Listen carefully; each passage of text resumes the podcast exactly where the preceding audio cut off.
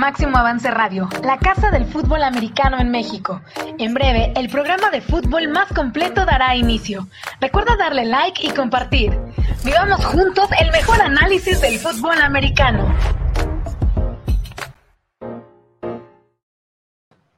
Muy buenos días, Carlos Rosado. Buenos días, fútbol excelente, lunes 12 de octubre, cuando hace 528 años el buen Cristóbal Colón, que estoy en contra de que se le agrandezca esta imagen, yo creo que vino a destrozar todo, pero bueno, es pelearme con la historia y no lo voy a hacer. Lo que voy a hacer es mencionar los días que fueron 698 los que estuvo Carlos Alex Smith fuera de la NFL. Ayer regresa la imagen increíble de la familia, la esposa con las manos en la cara. Alex Smith tira su primer pase, un regreso histórico, un regreso que demuestra el espíritu humano, eh, que demuestra lo que es la perseverancia y lo que es regresar y querer un deporte. Carlos, ¿cómo estás? Muy buenos días. ¿Qué pasó, Marco? Y qué gran noticia, ¿no? El ver a Alex Smith nuevamente en el terreno de juego. Se había mencionado después de que eh, pusieron de titular a Kyle Allen, vaquearon a Dwayne Haskins, que Alex Smith iba a ser el coreback suplente. Y bueno, no esperábamos verlo tan rápido en la temporada después de que Kyle Allen tuvo un mal partido y Alex Smith regresar al terreno de juego después de esa terrible lesión, a punto de perder la pierna, a punto de, que ya no pudiera jugar fútbol americano, nunca se dio por vencido y para mí este puede ser el regreso del año. Pase lo que pase con, con Ben Roethlisberger, con cualquier otro jugador que el año pasado, con Cam Newton, para mí el regreso de Alex Smith es maravilloso, es lo que, es lo que cambia y es, es un ejemplo, ¿no? Porque muchos jugadores se retiran después de una lesión así. Él no, siguió trabajando, no le importó y al final lo vimos ayer en el terreno de juego y es una de las historias que hay que destacar en la NFL. Seguro, Carlos, me quedo con la imagen de la esposa y los tres hijos cuando él entra a los niños con su número 11. La verdad es que, eh, eh, pues que imagínate qué gran lección, Carlos, eh, ver a tu papá en casa, ver a tu papá seguramente en días difíciles, seguramente tuvo días días en los que lloró, en los que se frustró, en los que tocó y se enfrentó a una pared y sus hijos lo vieron. Imagínate la lección de vida que les das a tus hijos del poder regresar a jugar el juego que te ha dado todo. Y ayer yo me quedo con imagen de la esposa y los niños en el estadio.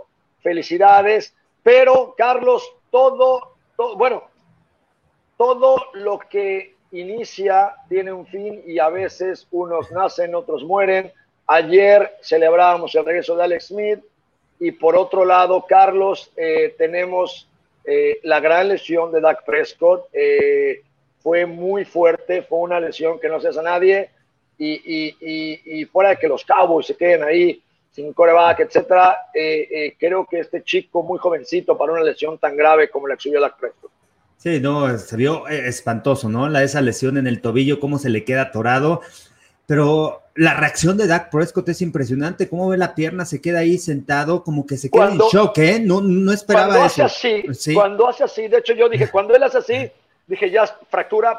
¿Por qué? Porque yo me acuerdo mucho, eh, creo que tú ya estabas en Amsterdam, en los Dragones íbamos corriendo. Ah, con Klemic.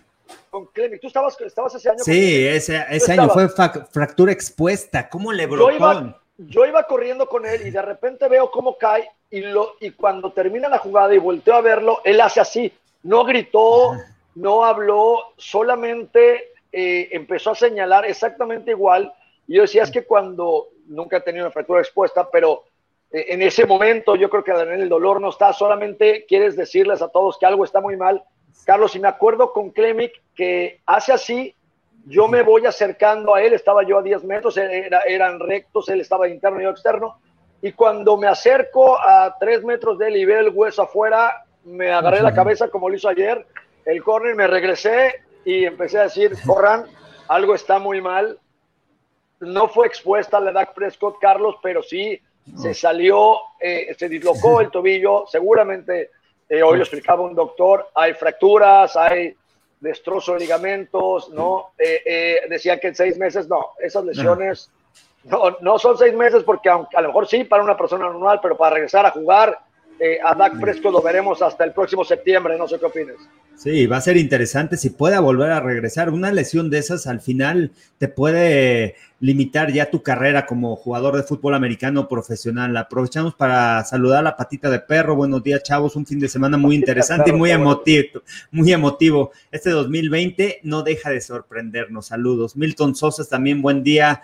Ah, y bueno, una jornada claros oscuros. Así es, y como e, esa lesión, ¿no? De Dak Prescott. Y ¿sabes qué me llamó la atención? La manera como lo quieren, ¿eh? Todos los jugadores se le acercaron, incluso hubo un texto de CD Lamb cuando se acabó de bañar después del partido que le, lanzó, eh, que le mandó a Dak Prescott y que lo iba a seguir apoyando el receptor novato. Jason Garrett también se acercó, estaba platicando con Mike McCarthy. Y la reacción de la red. Jason Garrett sí, también. Jason Garrett, ajá. Y la reacción de todos los jugadores de la NFL escribiendo en Twitter oraciones para Dak Prescott. Al final es un jugador querido y es un jugador que lamentablemente ayer sufrió una de las peores lesiones también que hemos visto dentro de la NFL. Pero los Cowboys se llevaron la victoria al final con el regreso de Andy Dalton. Oye, Carlos, yo vi el tacleo antes de que sucediera la, bueno, antes de que supiera que fue fractura. Justo cuando veo que el córner lo jala hacia abajo, yo dije, ah, qué manchado. Justo estaba diciendo qué manchada tacleada, cuando después al segundo vemos a Dak Prescott mover la mano. y yo creo que se le cuelga, o sea, sí se le cuelga el defensivo. Dak Prescott lo empuja con la mano y antes de tirarlo, el, el, defensivo dice, ah, pues te vienes conmigo y lo jala. Ya hemos hablado mucho de esas, de esas, de esas tacleadas seguramente hoy dirá él que no fue intencional, que fue el juego tal. Yo en el momento en el que pasa tengo mis dudas si realmente él se deja caer con su cuerpo y lo jala.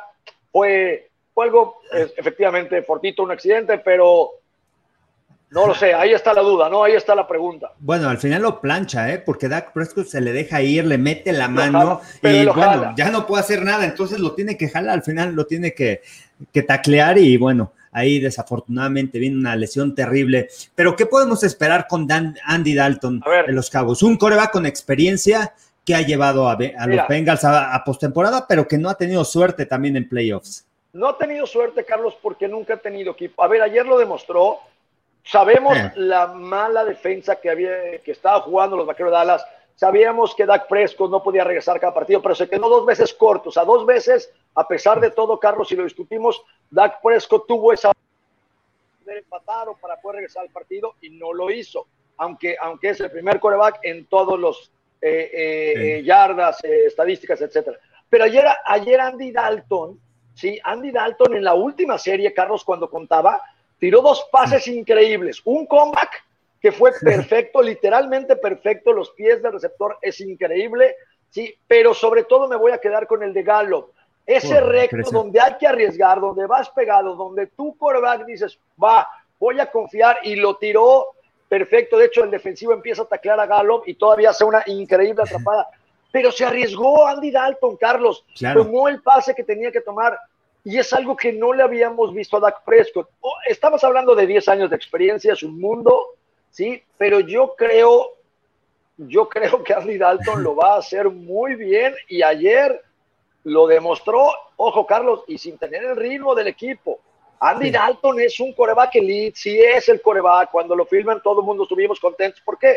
Porque sabíamos que atrás traíamos un coreback titular, que y ayer salió y ganó el partido, Carlos. Ayer ganó el partido. Sí, fue, no sé si era tercera oportunidad y dos, era una situación de corto yardaje y arriesgó y tomó el reto uno contra uno la recepción también de Michael Gallup, que tuvo dos en el partido, impresionante lo que hace Gallup para quedarse con el balón, los dos pies adentro del terreno de juego, y eso es una de las cosas que también hay que destacar de los receptores de Dallas, que en cualquier momento te pueden hacer jugadas grandes. CD Lamb continúa con ese gran ritmo, ese receptor novato del slot, involucraron más a Zeke Elliott, algo que me gustó más a la ofensiva, a pesar de todas las lesiones que tienen en la línea ofensiva, dos jugadores novatos, pero el equipo de, Dallas logró involucrar a Zeke Me gustó, bueno, quizá vieron mejoras a la defensiva en cuestión de actitud. Otra vez les anotaron más de 30 puntos, pero hubieron se vio con mejor actitud en la defensiva de los Cowboys. No quiero decir que ya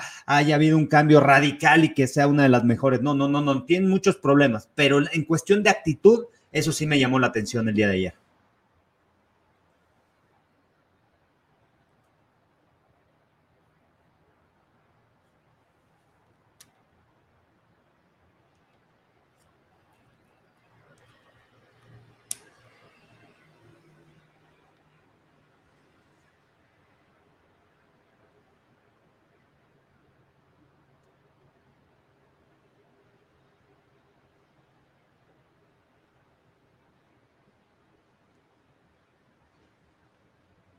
Bueno, ¿y qué podemos esperar de Andy Dalton?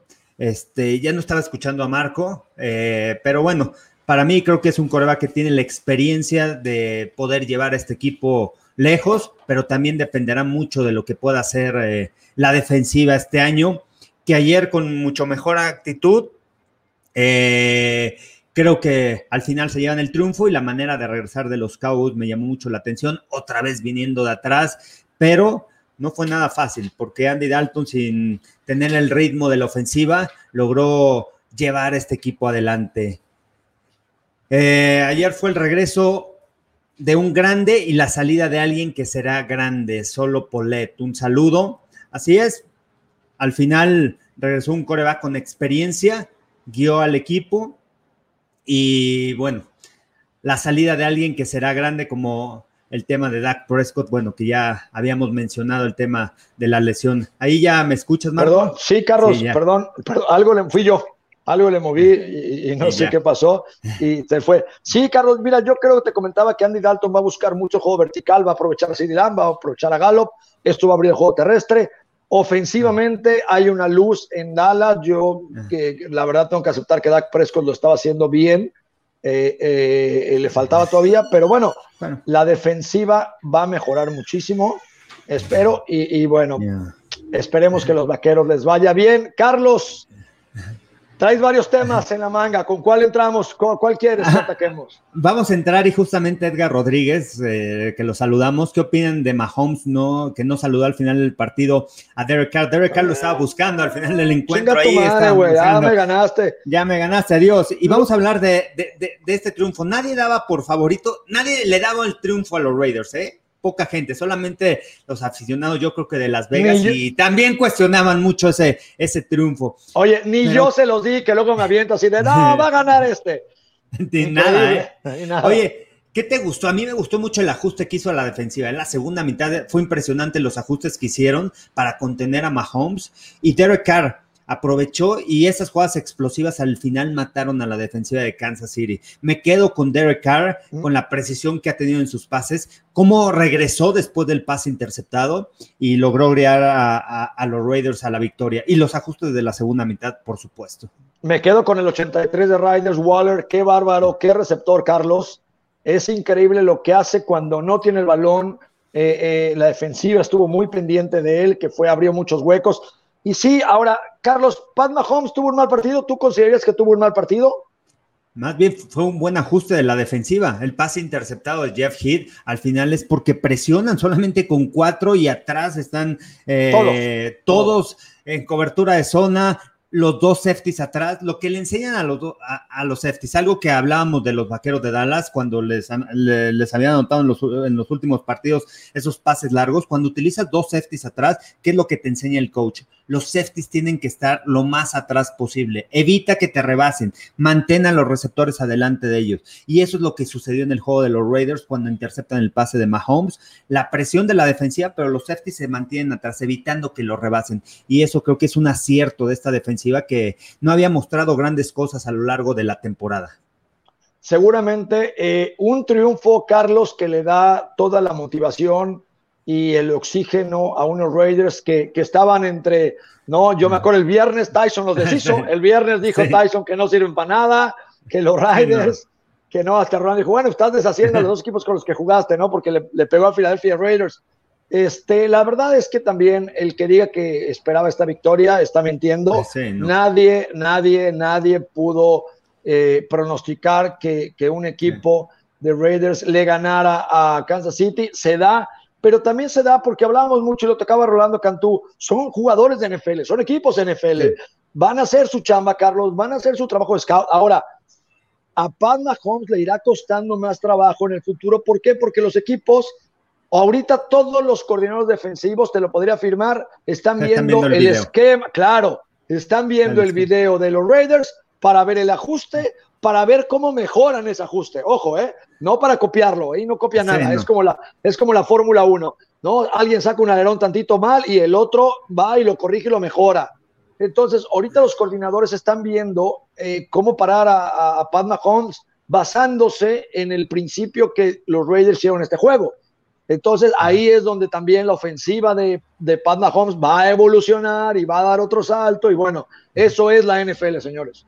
Sí, claro, no se van a quedar igual, van a hacer también ajustes a la ofensiva y van a ver los errores que, que tuvieron en el partido, cómo no pudieron atacar y van a cambiar muchas cosas. Eh, contra Patriotas también tuvieron problemas para mover las cadenas. Igual, por lo mismo, la defensiva hizo un gran trabajo. En zona roja también los logró contener. Pero pero la actitud también de los Raiders ¿eh? es lo que me llama la atención. Ganar en las trincheras, el ataque terrestre funcionó, los huecos que le abrieron a Josh Jacobs, un equipo de Las Vegas que jugó con una tremenda actitud en el terreno de juego. Y de visita, Carlos, no es fácil ganar ahí. Salieron y dieron todo. No es fácil ganar ahí. No es fácil ganar ahí con gente o sin gente. Eh, creo que con gente hubiera sido más complicado, pero bueno, eh, Carlos se pone bueno, se pone bueno porque ya vimos que entonces eh, los eh, Kansas City Chiefs, los campeones actuales, no son invencibles, ya les ganaron y les ganaron bien, Carlos. No fue fortuito, como tú lo mencionas, fue algo de planeación, mucha estrategia y mucho corazón.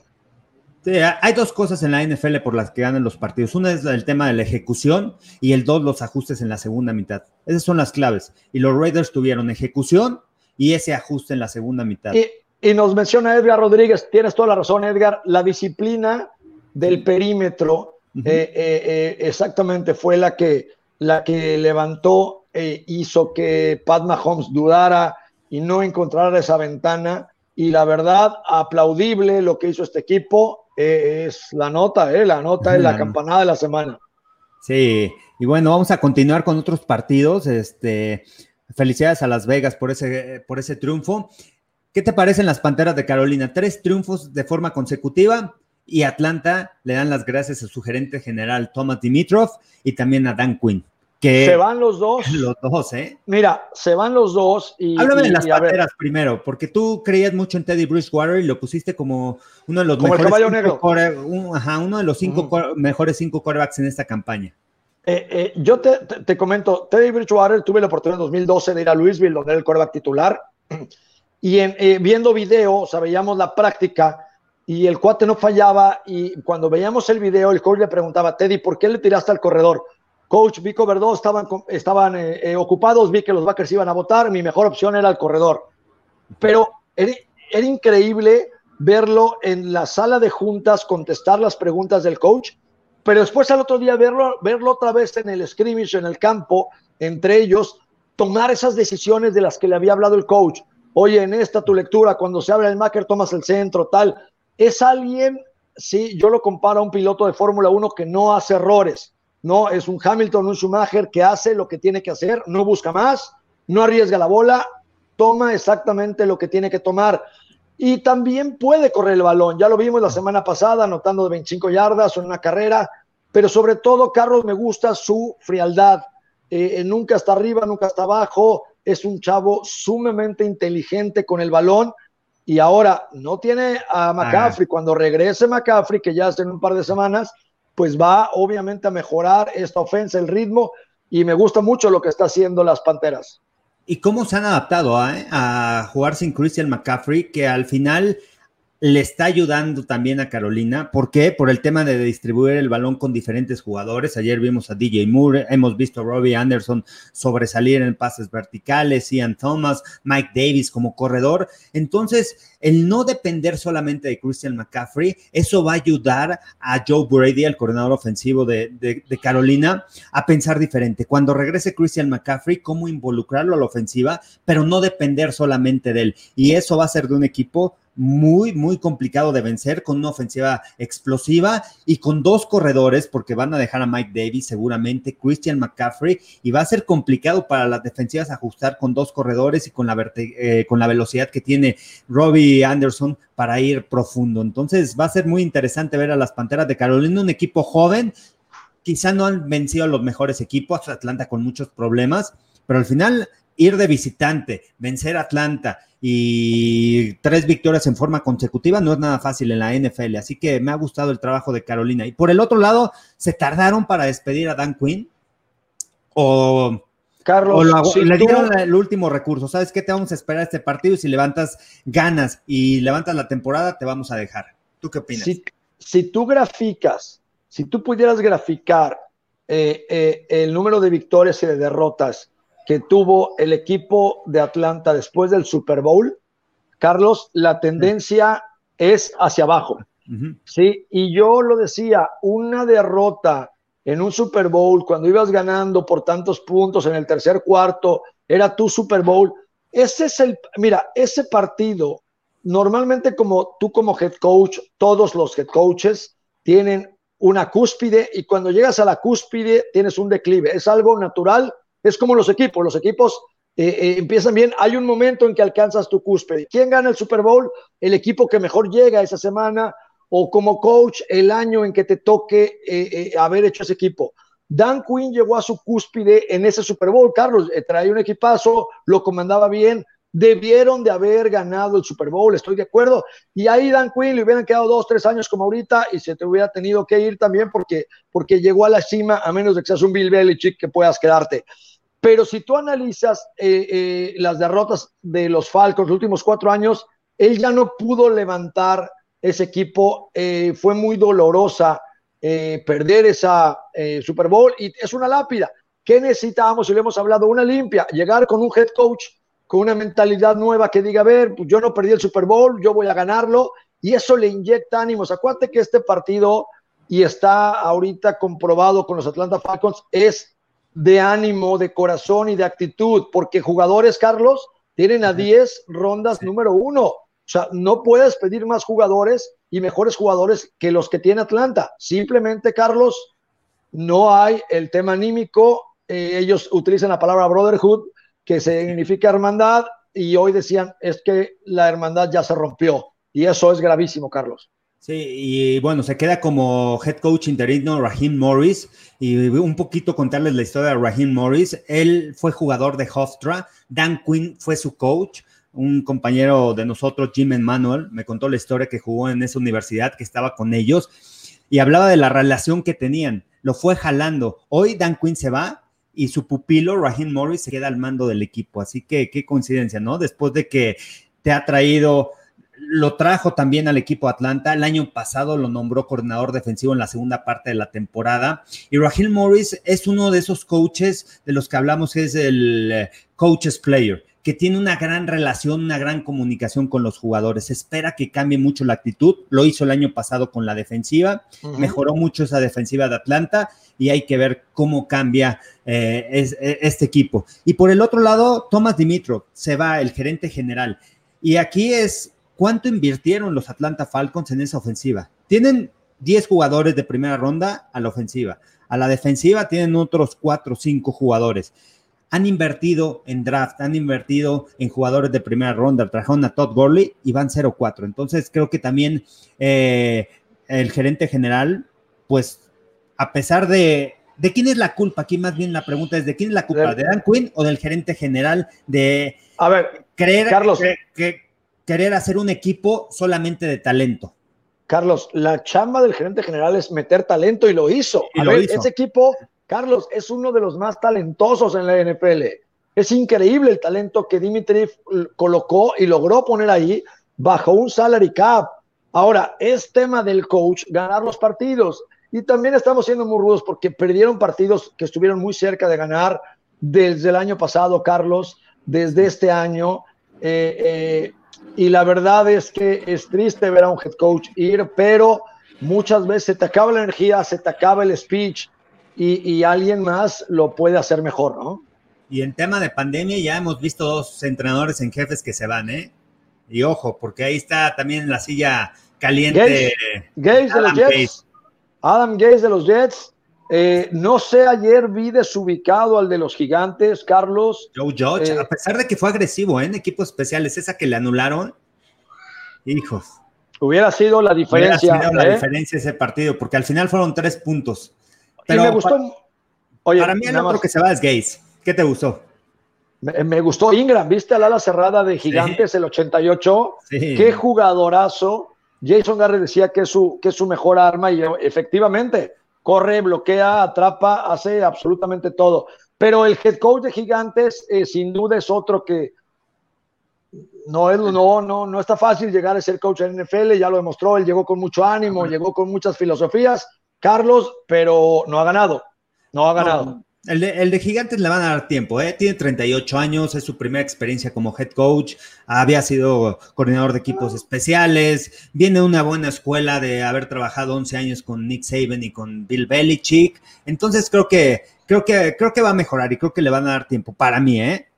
Vamos a, vamos a otro partido, los Steelers, Steelers contra Filadelfia un partido que mm, se le pudo complicar un poquito a, Steelers. Steelers lo veo como el equipo a vencer en la, en la americana. ¿Por qué? Por, porque está completo. Por, el, por la defensiva me ha gustado mucho y ese novato, Chase Claypool, con cuatro anotaciones, tres por la vía aérea, una por la vía terrestre. Y otra vez este receptor, ¿eh? el canadiense, y qué historia, cómo llegó al colegial y cómo está en la NFL. Este novato en Notre Dame ayer se destapó, Carlos, ya lo habíamos mencionado, ya habíamos dicho que podía ser el receptor y obviamente ayer tres touchdowns, Carlos eh, hizo pedazos a la defensiva de Filadelfia. Eh, increíblemente los Steelers se están consolidando como un equipo a vencer y le digo increíble porque cuando empezó la temporada hablábamos de que no había estrellas a la ofensiva, de que los receptores estaban en Julius Smith, pero que no había dado el salto, que Ben Roethlisberger venía de, lesiones y tal. O sea, había muchas dudas en el equipo de los Steelers en agosto. Hoy estamos hablando de que la defensiva, y lo mencionamos el viernes, es agresiva, dispara, va por tu cabeza. Y una ofensiva que está funcionando, Carlos, los Steelers se están convirtiendo en un equipo a vencer.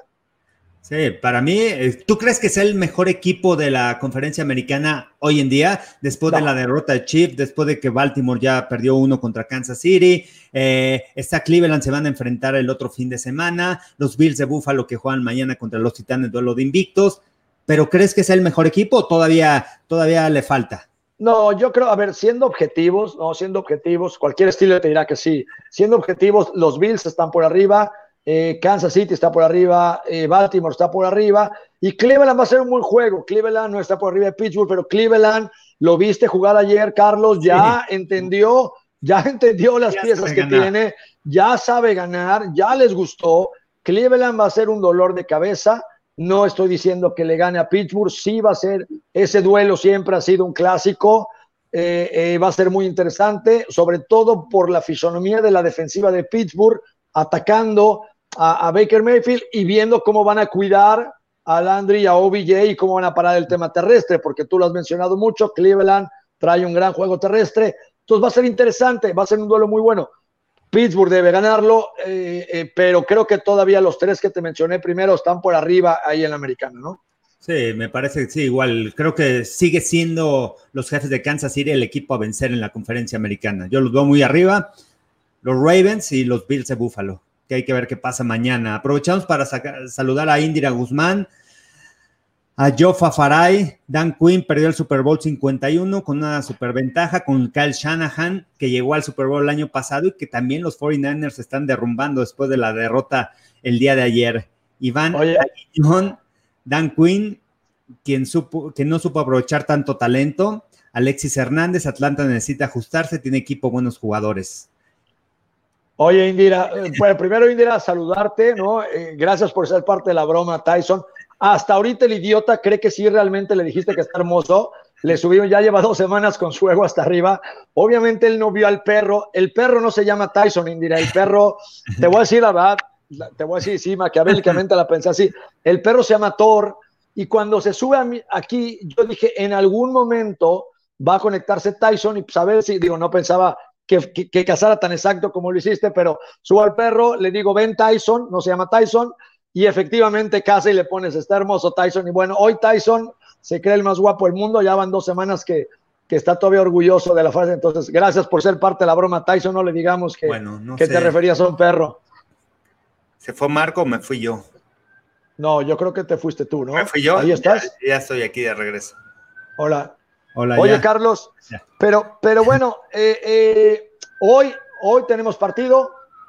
Nuevo Orleans contra los Chargers. ¿Qué, qué, opinas? Mira, al final puede ser eh, otro de esos partidos no tan fácil para Nuevo Orleans, ¿eh? Y los Chargers, a pesar de que perdieron la semana pasada, me ha gustado el trabajo que ha hecho Justin Herbert. Ha ido profundo, ha ido vertical.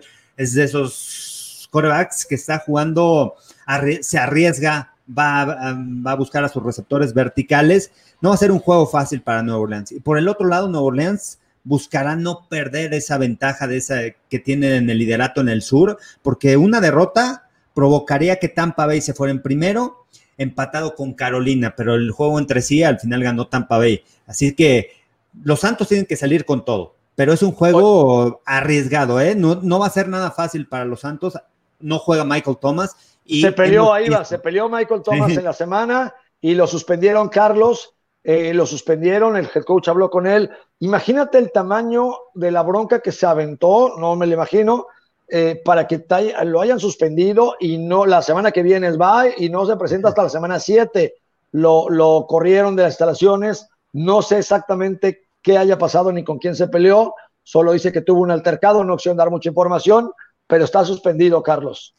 Sí, está suspendido y bueno, para los Santos no se pueden dar el, lujo de perder después de una gran victoria la semana pasada en contra de Detroit, que tampoco Detroit es un equipo que me llame mucho la atención, pero bueno, va a ser un juego, juego complicado para los Santos de Nueva Orleans, más como está jugando Justin Herbert y bueno, esperemos verlo, ver al novato ahí arriesgándose contra esa defensa de los Santos de Nueva Orleans, también con algunas, algunas lesiones. Interesante ese partido, ¿no? El día de hoy creo que todos fuimos a, Santos de Nueva Orleans, nadie, nadie quiso ir con los Chargers, nadie quiso ir con la chica.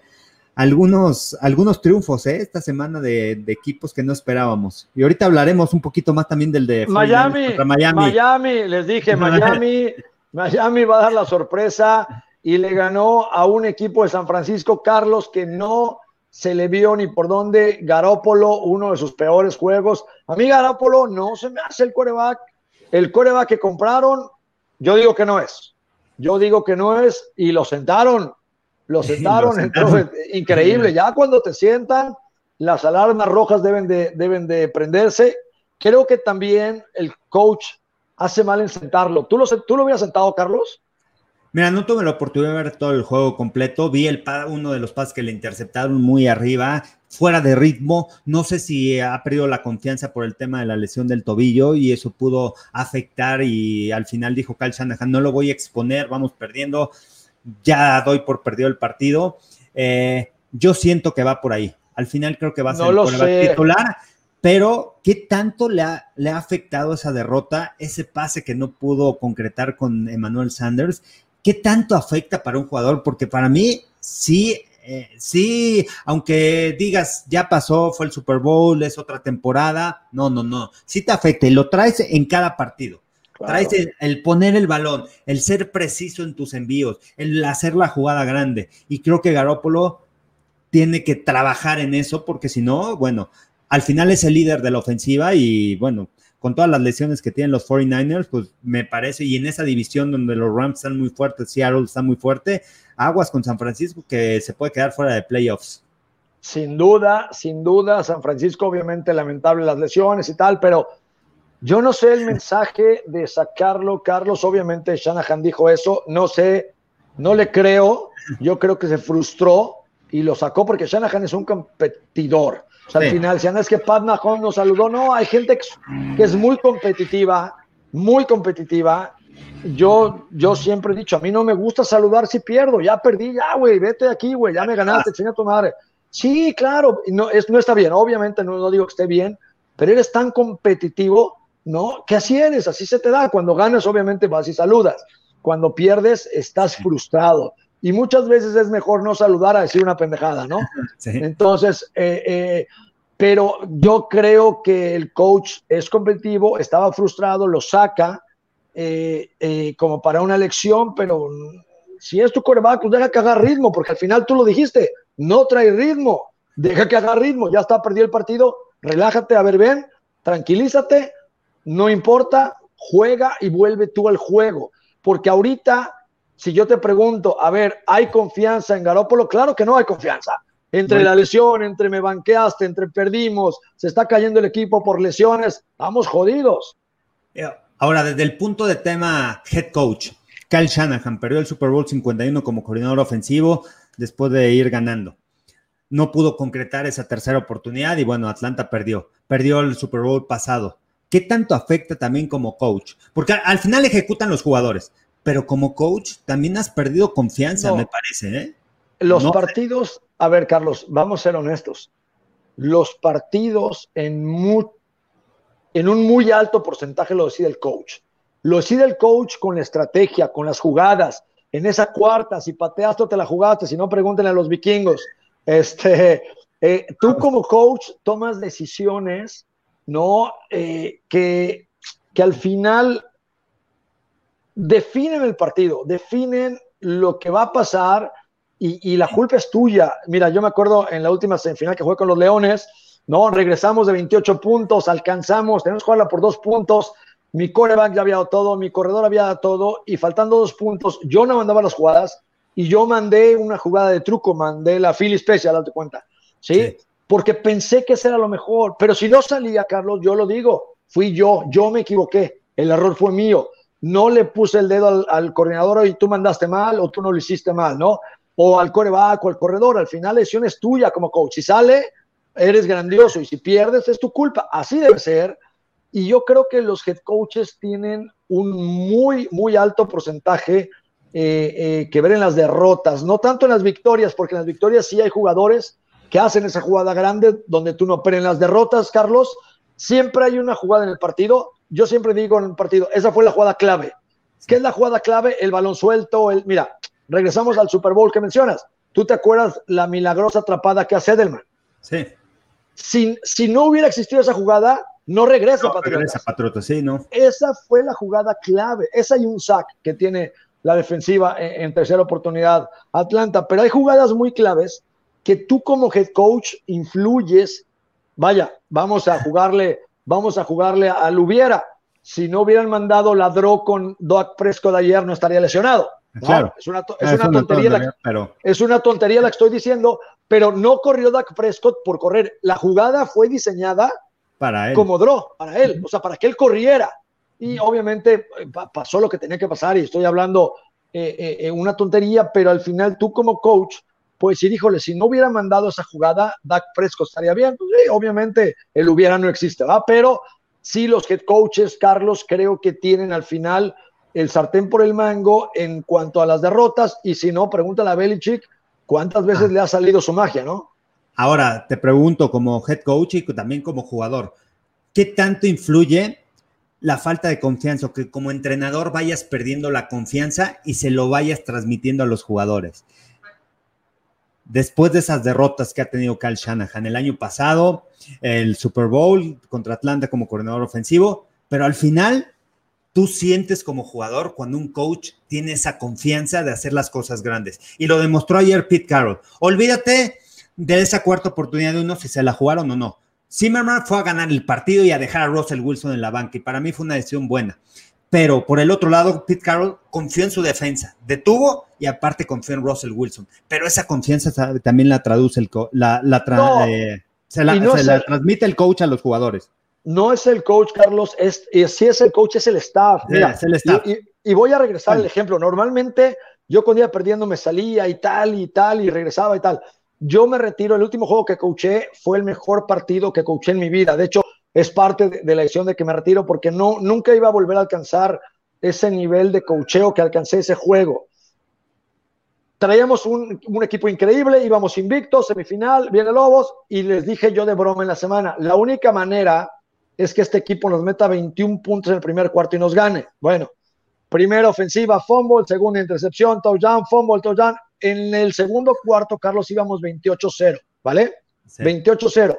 Entonces, nos vamos al medio tiempo, Carlos, y yo dije, a ver, ¿qué, qué voy a hacer? O sea, eh, temporada perfecta, invicta, tal, tengo medio tiempo, si me enojo o me salgo, el juego ya está, está, ya está perdido. La única opción que tenía era calmarme, hablar con mi staff y hacer un plan. Hablo con el staff le dije, miren, no vamos a perder. Hablo con el equipo, oigan, vamos 28 abajo, vamos a hacer un plan. Metamos 14 puntos en el tercer cuarto, ¿vale? Vamos a intentar hacerlo. Y luego de ahí metamos 7 en la parte baja del cuarto cuarto. Vamos a ponernos 28-21. Y en los últimos dos minutos los podemos anotar, los podemos anotar para llegar a 28. Sí, sí, sí, y obviamente que no nos anoten. Carlos, regresamos, 28, 28, 7, 28, 14, cuarto, cuarto, 7 minutos, 28, 21, y faltando dos minutos, Carlos, faltando dos minutos, eh, anotamos 28, 27, con un minuto 45, anotamos, y le digo al pateador, llamo al pateador para decirle que se calmara, que, que, que, era muy importante el punto extra, pero el chavo no me quiere oír, me dice, no, no, no, ni me diga, ya esto es un punto extra, esto está, no se, ni, ni me diga, se, no se preocupe lo falla. El pateador sí. falla el punto extra. Entonces vamos 28-27 con un minuto 35 pateamos y le digo, le digo al, al corredor ofensivo, tenemos una sola opción. Estos cuates corrían muy bien, nos iban a ser primeros y dieces. Tenemos una opción, déjate anotar. Imagínate, imagínate esto como head coach, Carlos. Sí, 1.35, claro. déjate anotar. Me dice, no mames, güey. Déjate anotar. La bola. Solamente podemos ganar si nos dejamos anotar. Se, nos dejamos anotar, pero obviamente para el dejarte anotar tienes que corretear, hacer, en la primera carrera nos anotan y se ponen ellos 35-27. Nos dan la bola con un minuto 15, Carlos, y volvemos a regresar y volvemos a anotar y nos ponemos 35-33. Y ahí viene esa jugada que te digo de los dos puntos. Si yo empataba era tiempo extra y ganábamos, y si fallábamos perdíamos, ¿no? Al final eh, eh, tomo yo la decisión, a lo mejor no fue la, la mejor jugada, pero si hubieras visto ahí al, al coreback, ya no podían, ya habían dado todo, ya no les podías, ¿sí? Entonces eh, mando una jugada de truco y al final no nos sale, pero lo que tú dices, todo el staff estuvo tranquilo, todo el mundo entendía el plan, hubo un plan para regresar, o sea, hubo un plan claro de 7, 14, 21, va, a pasar esto, vamos a hacer en el último minuto si bien nos va a anotar y empatar. Cuando tú le dices a tus jugadores qué es lo que va a pasar y qué es lo que esperas, Carlos, es mucho más fácil tratar de regresar, porque si entra la desesperación, efectivamente, como lo mencionas, pues la gente se vuelve loca, si tú tiras la toalla, todos la tiran, ¿no? A eso iba, ¿no? Es la confianza que le puede dar el entrenador y el staff de coacheo a todos los jugadores. Pero bueno, vamos a ver si regresan. Una división, una división complicada al oeste de la Nacional. Vámonos con otro partido. Los Browns de, de Cleveland, un equipo real, ha aprendido a ganar, algo que no había sucedido en muchos años para los Browns la mentalidad de Kevin Stefanski como entrenador en jefe. Y por el otro lado, esa defensa de los Browns, ¿eh? me llama mucho la atención. Bueno, está Miles Garrett. Miles Garrett es. No se menciona mucho Miles Garrett ahora, pero Miles Garrett, Carlos, es uno de los mejores defensivos que hay en la liga. Es realmente alguien de impacto. Pero a mí me sí. está gustando, Carlos, que están jugando juntos las tres fases del juego, la ofensiva, la defensiva y los equipos especiales. Ya no he visto hacer berrincha del Beckham, eh, el Landry lo está haciendo muy bien. A mí me gusta mucho el corredor Nick Chubb y obviamente Karim Hunt. Eh, eh, Baker Mayfield se siente más asentado. Traen, a ver, traen mucho talento y tú lo has mencionado mucho. La línea ofensiva que tienen es muy buena y saben correr el balón. Eso los hace un equipo muy competitivos. Y, y, ayer otra vez la defensiva, un pase interceptado y ese safety que le hicieron a Philip Rivers a la, a la ofensiva de, de, los Colts, ¿eh? Philip Rivers, bueno. Ya lo hablamos. Ya, ya, ya, sabemos quién es en momentos importantes. Pero bueno, los, los, Browns son de esos equipos contendientes, puede ser el caballito negro y puede ser ese equipo que le vaya a pegar este fin de semana, porque lo tendremos a través de Fox Sports, el juego de Pittsburgh contra Cleveland. Y este va a ser un juego aparte que es divisional y que sean con todo, un juego todo. Que, que, los Browns en las trincheras pueden, pueden derrotar y pueden hacerle ver su suerte a esta defensiva, ¿eh? que es muy buena en contra del ataque aéreo, que presiona mucho, que es una de las defensivas que más dispara en la NFL, pero corren el balón y los van a retar. Así que yo veo a los Browns muy fuertes y me, da gusto por ellos, ¿eh? porque ya han cambiado esa cultura y como jugador también te da la confianza. Cuando empiezas a ganar un juego, dos juegos, tres juegos seguidos, dices, tienes la confianza al final, ya le están dando esa confianza a Baker Mayfield. Aquí lo que te decía Carlos al principio es, va a ser muy interesante la filosofía de Pittsburgh enfrentada a una ofensiva, porque, a ver, seamos objetivos, Carlos, los Browns pueden correr el balón como nadie. Si te agarran en un blitz y te agarran la trampa, es touchdown.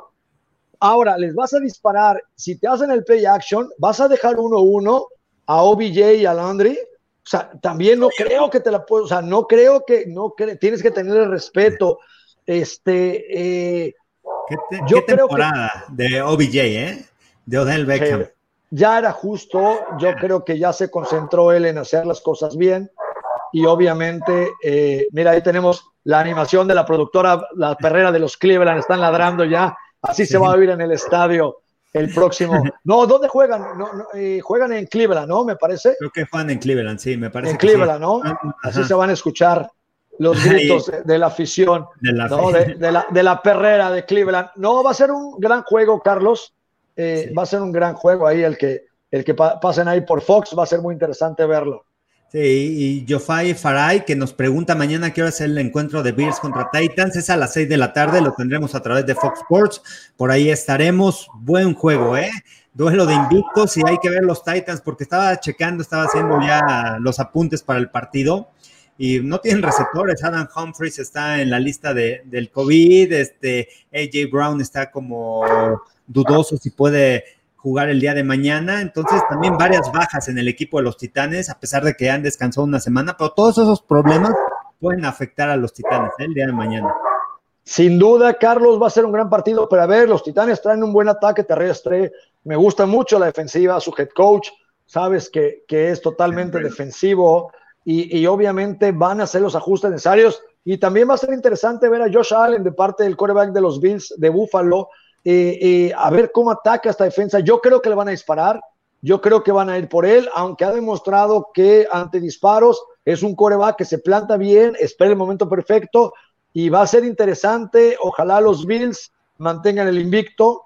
Va a ser un gran partido. El martes tenemos fútbol. Hoy, Carlos, el martes, el jueves y el domingo. No, increíble. El, jueves se cancela. El jueves ah, se, canceló el jueves, cierto. Se, pasó al lunes. se canceló el jueves. Se pasó al lunes, que también estará por Fox Sports, el, de Kansas City en contra de los Bills de Buffalo el próximo lunes. Ya estamos como la, liga de soccer cuando en mi primaria de, oye, jugamos cuando no, juegas mañana o pasado. Ya por, la NFL. Que por cierto, viste todos los cambios que hizo la NFL el día de ayer. Eh, muchos cambios. Luego ya muchos, les contaremos bien ¿Cómo está? Haremos un gráfico. Muchos, muchos cambios. Saludos. Muchos cambios, Carlos. A, Emilio Beltrán, a Indira Guzmán, este, a Felipe Bertrand. Y bueno, vamos a continuar con el juego de, ayer en la noche. ¿Qué partido, eh? ¿Te la juegas o no? Yo sí me la juego. Como dijo you play to win the game. Juegas a ganar. You play to win. ¿Sabes lo juegas a ganar. Había que ir por ella. a ver, Carlos, yo no entendí qué hizo. Tenías que jugártela, ahí se juega en la línea. Yo, obviamente, eh, eh, eh, siempre fui muy criticado porque me las jugaba en cuarta y decía, tenemos que ganar, jugamos a ganar, no empatar. ¿no? Eric Fisher de la UDLE es un coach que se la juega en su propia territorio, en la 40, 45 de su campo, se juega en una cuarta y una, cuarta y dos. Vikingos debió de haber arriesgado, debió de haber lo hizo ido bien. por. Lo hizo bien, se la jugó en cuarta, porque mucha gente criticaba, no, ¿por qué no va por el gol de campo? Te pones a ocho puntos, sí, te pones a ocho puntos. Regresa Russell Wilson y en tiempo extra, no sabes. En tiempo extra le das el balón otra vez a, los Seahawks y, y es echar un volado en el aire, porque te puede hacer lo mismo, te puede regresar. Entonces, ¿Qué es lo que tienes que hacer? Jugártela en cuarta. No la consiguieron por la buena defensa, la confianza que les dio Pete Carroll a esa defensiva y cómo bajaron a cerrar el hueco. ¿La jugada fue bien mandada, Carlos, o hubiera mandado otra jugada?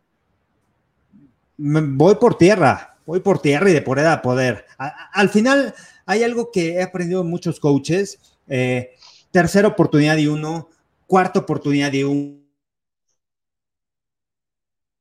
No hay nada más, no hay estrategia que se va a hacer un play action, puede ser algo creativo, creativo, pero es actitud de la línea ofensiva poder ganar esa yarda. Si no puedes ganar esa yarda, justo, no mereces ganar el partido. Justo hablaba el otro día con, mi hijo Mirko, que está jugando de coreback, y le decía, dime cuál es la mejor jugada para buscar el recto.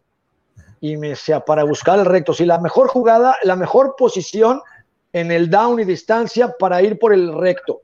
Y, me decía, bueno, pues no sé, decía, es segunda y una. Cuando estás en segunda y una, es la mejor, la mejor oportunidad que tienes para hacer un play action y buscar el vertical. ¿Por qué?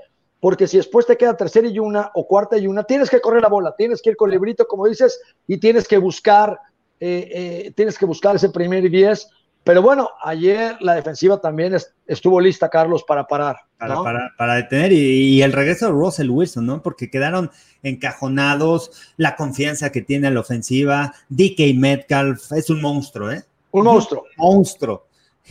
o sea, lo que hizo el día de ayer, eh, subió un Twitter del comentario de Chris Collinsworth cuando va este, analizando la jugada, cuando anota DK Metcalf, y es muy cierto, ¿eh? Desde que sale, es en la trayectoria cruzada, en la, anotación para ganar el partido, DK Metcalf salió con esa decisión, lánzame el balón. Y hay jugadores que en ese tipo de situaciones quieren el balón, pero también hay jugadores que no la quieren. Y DK Metcalf quería el balón. No, increíble. Y este jugador ha ido de menos a más. Sabemos que es un superatleta, pero no tenía la confianza que está ganando ahora. Ahora, Carlos, veo a un atleta que ya entendió el cuerpo que tiene, que ya entendió lo que puede hacer, que no es fácil, ¿no? Ayer veía los partidos, Carlos, y veía, por ejemplo, y también comentaba que para mí la posición más complicada de la NFL es ser un profundo, un corner. Es totalmente difícil perseguir a un tipo que corre igual o más rápido que tú, que él sabe a dónde va y que tú tienes que adivinar a dónde va conforme eh, la jugada, la distancia, el coreback, es bien difícil jugar de profundo y sobre todo, Carlos, en esas últimas jugadas, pues la presión es terrible, ¿no? Sí, es, es, complicado porque no solamente es el receptor atrapar el balón, sino también profundo en el uno contra uno. Con cualquier movimiento te puedes ir por querer saltar la jugada. Y lo que está haciendo también la defensa de Kansas City, que empezó mal, ¿eh? les empezaron a mover las cadenas por la vía terrestre, pero Jamal Adams no estuvo pero el otro safety y utilizando el mismo esquema defensivo que utilizan con Jamal Adams, presionar al coreback con esos disparos del safety, me llamó mucho la atención también ese tipo de jugadas y ese con el, safety, el número 35, también presionando a Kirk Cousins. Y Cousins, al final, pues en horario estelar, no levanta nada más. Difícil, ¿no? Es muy difícil. Eh, eh este coreback de repente, ah, se me hace mucho como Fitzpatrick, ¿no? De repente sale Fitzmagic y le gana como ayer y de repente sale Fitzmierda y se va para abajo. Cousins se me hace lo mismo, de repente sale y te sale el You Like That y te gana y de repente es un coreback normal y de repente es un coreback muy, muy abajo, ¿no? Es, es difícil poder encasillar eh, eh, a este coreback, ¿no? No es malo, pero tampoco es bueno, o sea, es, es algo raro eh, este coreback. Y si no corren el balón es complicado para que él pueda estar tranquilo dentro de la bolsa de protección. Los Seahawks se ponen con un récord de 5-0, mejor equipo de la nacional. Para mí son los Packers, ¿eh? Hasta el momento son los Packers. por la defensa. Más no, por Aaron Rodgers. sí. sí. yo creo, yo creo que está ahí los Packers, el mismo que hicimos de la americana. Packers, Nuevo Orleans, eh, híjole, y de ahí, de ahí pues tengo muchas dudas, ¿no? ¿Quién podría, quién, quién podría ocupar ese, ese, número 3 y 4? Eh, no sé, está muy peleado, ¿no? Oye, Seattle otra vez ganando, ¿no? Para mí Seattle está bajito de, de, los Packers, pero otra vez Seattle ganando al último. Juegos muy cerrados, ¿eh? O sea, al final gana con juegos cerrados. Sí, pero, saben ganar, saben ganar, claro. E, e, eso es lo que otros equipos no tienen. Ellos saben ganar en el momento importante, en el último cuarto, viniendo de atrás, pero saben ganar esos partidos. Algo que se le había criticado a Dallas, ¿no? Que no sabía ganar en el, cuarto cuarto. Pero ya ayer Andy Dalton, Andy Dalton ya, ya, enseñó cómo. Oye, Carlos, a ver, me quedaste con la duda. Si efectivamente Packers y Seahawks, ¿a quién más podrías a ver, digamos uno, dos, ¿a quién podrías, a quién le daría los otros tres lugares si, si, si hablamos de cinco? Hay que ver qué va a pasar con, eh, con, los Santos. Todavía confío en lo que los Santos de Nueva Orleans pueden estar ahí. Un tercero, tres. Eh, bueno, que en el día de hoy. Eh, Tampa Bay, ah, los tengo como asterisco. Tampa Bay, oye, por cierto, Tampa Bay, fíjate que el otro día platicaba de, y tú, bueno, tú, tú sigues en la cadena Fox, pero platicaba de lo padre que es ser agente libre, como en mi caso, donde no tengas que trabajar para Fox, para ESPN o para, para NFL Network, porque Ian Rapport ayer, eh, lamentable, yo creo que fue lamentable, pero todo el mundo está sujeto a las reglas y a la política en donde trabajas, ¿no? Pero él hace un comentario de Tom Brady, él dice, no es cierto, sí se equivocó y no sabía, y cuando él pone y hace así, significaba que él estaba preguntando que era cuarta, y no solo fue lo que hizo, fue lo que en tercera el pase largo que aventó un coreback como él, si hubiera sido cuarta y hubiera entendido que era cuarta, va y busca al corredor que además estaba solo, como lo dijiste el viernes. Él va y arriesga la bola para poder avanzar por el tiempo que tiene, sabiendo que en cuarta iba a buscar el primer y diez. Seguramente, y yo sí creo que se equivoca, Ian Rapport de NFL Network platica un poquito lo que estoy diciendo, no, güey, no me mientan, este güey no sabía tal. Porque a Marta, a mí lo que no me gusta de todo esto es que sale, sale el head coach, Carlos Bruce Arias, a decir, sí sabía que era cuarta. Y va y luego Tom Brady dice, no, sí sabía, güey. A ver, güey, no es cierto, güey. No, Todos la cagamos en la vida, todos la cagamos y somos el cúmulo de experiencias que tengamos. Eso somos. ¿Quién eres? Eres como te ha ido en la vida según las experiencias y lo único que te va a hacer exitoso es el número de fracasos que tengas. Entonces, al final la cagaste, sí, es un error que se le va a cualquiera, no lo acepta. Ian Rapport dice, no, ni madres, sí se equivoca. Y la NFL Network le dice, oye, no va con nuestras políticas, lo que hiciste está suspendido hasta el 22 de octubre. Se me hace lamentable, ¿no? Sí, lamentable. ¿Qué opinas de eso? ¿eh? Creo que sí es lamentable, pero al final, bueno, pues trabaja para la liga, entonces tampoco puede ir en contra. Sí, Entiendo, entiendo perfectamente. Porque, el punto. a ver, porque ahí empiezas a rascarle, Carlos. ¿Se quejó Tom Brady? ¿Se quejó el equipo? ¿Alguien se quejó? porque parte no te llama la atención hasta que se queja alguien, por ejemplo, ¿no? Que me dicen, oye, no digas groserías porque puede haber una niña por ahí, ¿no? Y digo, ah, bueno, que ya no voy a decir chingaderas. Tienen razón, ¿no? Pero a lo mejor alguien dijo, oye, es que dice groserías, es que se quejó. Si alguien se queja, pues obviamente te lo hacen ver, ¿no? Si alguien no se queja, nada más te dicen, güey, abusado, ¿no? Siempre el productor te dice abusado con lo que dices, este, hay que y no pasa de ahí. El contrato, ¿no? También el contrato que hay para todos los analistas, comentaristas de NFL Network. Pero bueno, como dice pero, pero es que no, pero es que imagínate, entonces voy a hablar solamente de lo que sea positivo para la liga, o sea, no lo sé, digo, no lo sé, ¿no? Eh, ahora, no es lo mismo la posición de Fox y de ESPN conforme a NFL Network, porque, al final Fox, claro, porque es directo. Fox y ESPN compran material y pueden analizar desde afuera y aún así son muy cuidadosos. Tienes que tener mucho cuidado con tu vocabulario y cómo lo dices. Pero NFL Network obviamente es directo. Entonces ahí es, oye, no puedes, eh, pero yo no veo mal señalar que un quarterback se equivocó, no, vaya, no pasa nada, ¿no? Sí, no, yo creo que pues no pasa nada, pero al final hay políticas y al final. Pero sí pasó. pero sí pasó. Y, este, y bueno, también tu salario depende de lo que es la NFL, ¿no? A lo mejor no se quejaron público, quizá Tom Brady o, los bucaneros, a lo mejor fue tema de bucaneros decir la NFL Network que, que, pues tampoco diga ese tipo de cosas, ¿no? Porque al final también le dan las exclusivas. O sea, hay que tener en cuenta que la gente, los reporteros tienen las exclusivas de la NFL gracias a la liga. O sea, gracias a su trabajo, pero porque están en la liga. Sí, Carlos, pero si no me vas a dejar decir lo que pienso, no quiero trabajar contigo. O sea, si no me vas a dejar libre de opinar de, de, que Detroit es una mierda, oye, no, no, no, Detroit no digas que es una mierda. Di que está yendo mal, pero. Di, que es parte de los intestinos y de lo que sale por ahí, pero no digas una mierda, ¿no, güey? Pues es una mierda. Eh, eh, eso es lamentable también, la verdad es que, bueno, deja un precedente, sin duda, deja un precedente eh, la NFL Network y también Tom Brady y también el head coach al no aceptar que se equivocó. Sí se equivocó, Carlos, lo vimos, hicimos un meme de cuatro tacos, de cuatro, o sea, hicimos, sí se equivocó, fue obvio. acéptalo ya. lo único es no volver a cometer ese mismo error y, lo que sigue ya. No va a pasar nada.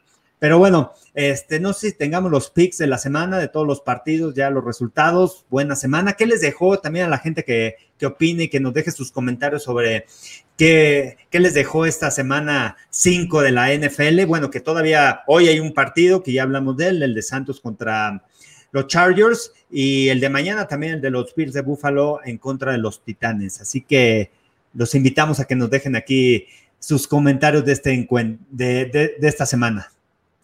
Ok, bueno, no, no tenemos resultados, pero nos vamos, Marco. Nos esperando el partido de hoy y este y que nos sigan mañana también por Fox Sports, el de Titanes contra los Bills de Búfalo, duelo de invictos. nos vamos hoy, no se pudo conectar Tyson hoy, Carlos. Los lunes es el día más ocupado en la central de Abastos y es cuando vienen los camiones de papa, entonces tiene que bajar todo. No se sabían, pero Tyson trabaja de cargador en la, en la central de abastos eh, los lunes y los miércoles. Los viernes es su día libre, por eso se conecta con nosotros. Este, de algo tenías que servir Juan Americano, ¿no? Para poder cargar este, tus costales. Pues, uno y aprovechar el tamaño. Y aprovechar el tamaño. imagínate. Oye, Carlos. Eh, no, es cierto. Un saludo, Tyson. Un saludo. ¿Al perro o al.? ¿O a quién? ¿O a quién? Oye, este, el viernes estuvimos con Rolando Cantú, muy padre. Eh, este viernes también va a estar Carlos eh, Rolando Cantú, Tyson López, eh, Carlos Rosado y un servidor. analizaremos lo que viene en la semana de la NFL.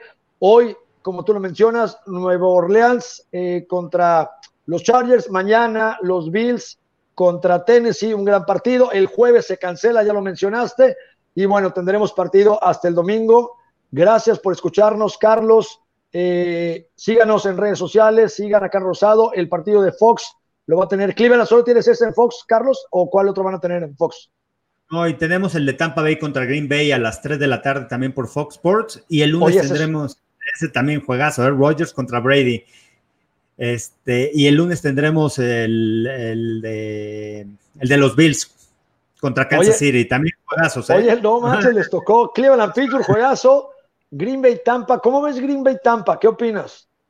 ya hablaremos en la semana, ya hablaremos el viernes, pero puede ser donde Tampa Bay muestre su defensiva, presione a Aaron Rodgers y ojo con Tampa Bay que se puede llevar un gran triunfo. Y hay que ver de qué está hecho, de qué están hechos los Packers. Ahora sí enfrentándose a una defensiva sólida como la de los Packers y dos quarterbacks con experiencia. ¿Quién no quiere ver ese partido? Ese duelo de dos jugadores que van a ir al Salón de la Fama.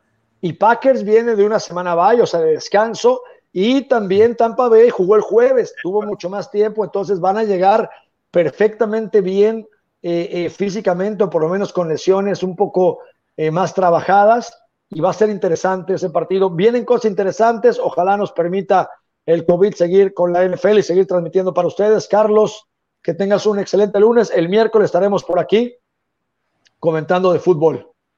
Sí, excelente. Así que los invitamos a que sigan y dejen sus comentarios. Nos escuchamos y nos vemos el próximo miércoles. Saludos a todos, gracias.